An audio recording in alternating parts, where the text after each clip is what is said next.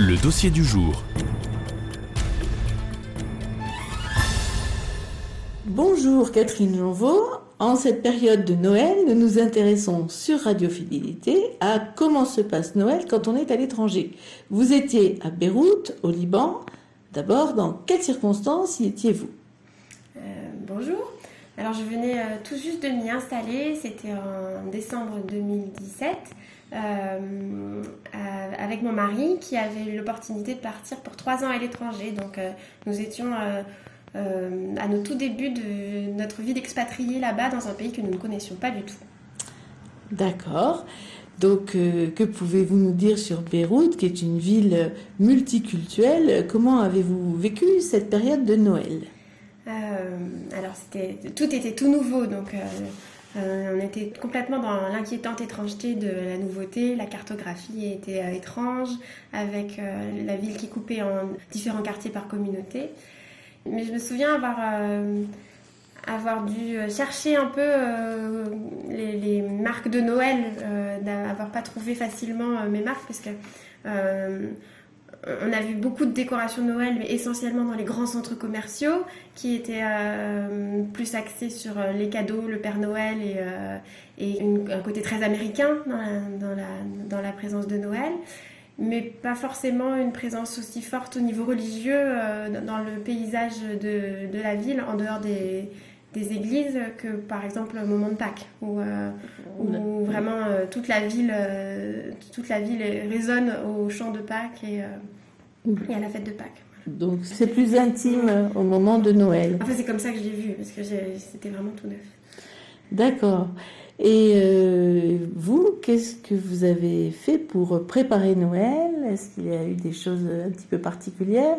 Alors, euh, euh, oui, pour moi, c'est très important au moment de Noël d'essayer de, de, respecter certaines des traditions euh, comme la couronne de l'Avent, le calendrier de l'Avent, mais sauf que c'était pas toujours évident de faire une couronne de l'Avent dans un pays que je ne connaissais pas et qu'en plus, enfin, j'avais très très peu de repères sur où acheter du matériel.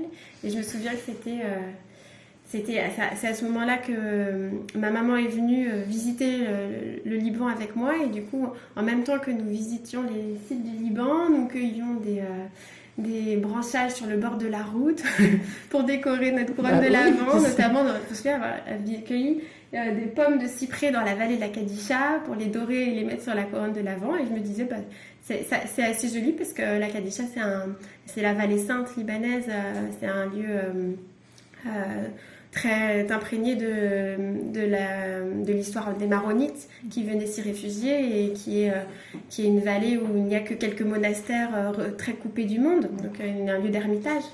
Et, c'était déjà très beau de pouvoir aller s'y promener avant Noël et en plus assez rigolo d'y cueillir le matériel pour, pour construire notre couronne de l'Avent. Donc ça, c'était chouette. Et hum, vous avez euh, aussi, pendant cette période, effectué un pèlerinage. Alors c'était, euh, ça faisait partie de ce grand euh, tour du Liban que je faisais avec ma maman pour lui faire découvrir le pays et le découvrir avec elle parce que je le connaissais très très peu. Euh, et, on s'est rendu à ce moment-là, effectivement, à sa demande, au, pèlerinage de Notre-Dame de la Mantara, qui est euh, un lieu au-dessus de la ville de Sidon.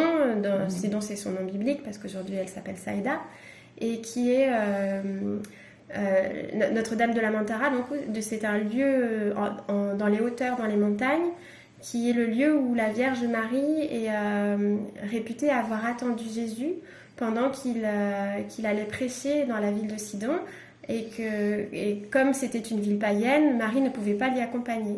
Donc ça signifie Notre-Dame de l'Attente et c'est un lieu de pèlerinage euh, très connu de tous les Libanais euh, et un lieu où les femmes vont pour notamment prier lorsqu'elles souhaitent concevoir un enfant.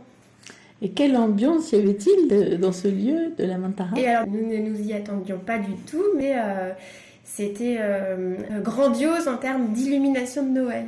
C'est ah. probablement l'endroit où j'ai vu le plus d'illumination de Noël. Euh, au Liban. Au Liban. Et, euh, donc c'est autour de la petite grotte, qui est un lieu de pèlerinage et de célébration, il y a une, grande basilique. Et il y a tout un site où on peut se promener et une statue de la Vierge sur laquelle on peut même grimper. Et le, tout était décoré de toutes les couleurs avec énormément de lumière. Et, tout, le Liban venait s'y promener et s'y prendre en photo, y compris les musulmans. De, toute façon, c'était un lieu de pèlerinage aussi pour les musulmans. Et, là, les communautés s'y croisaient avec joie, pendant la joie de préparer Noël.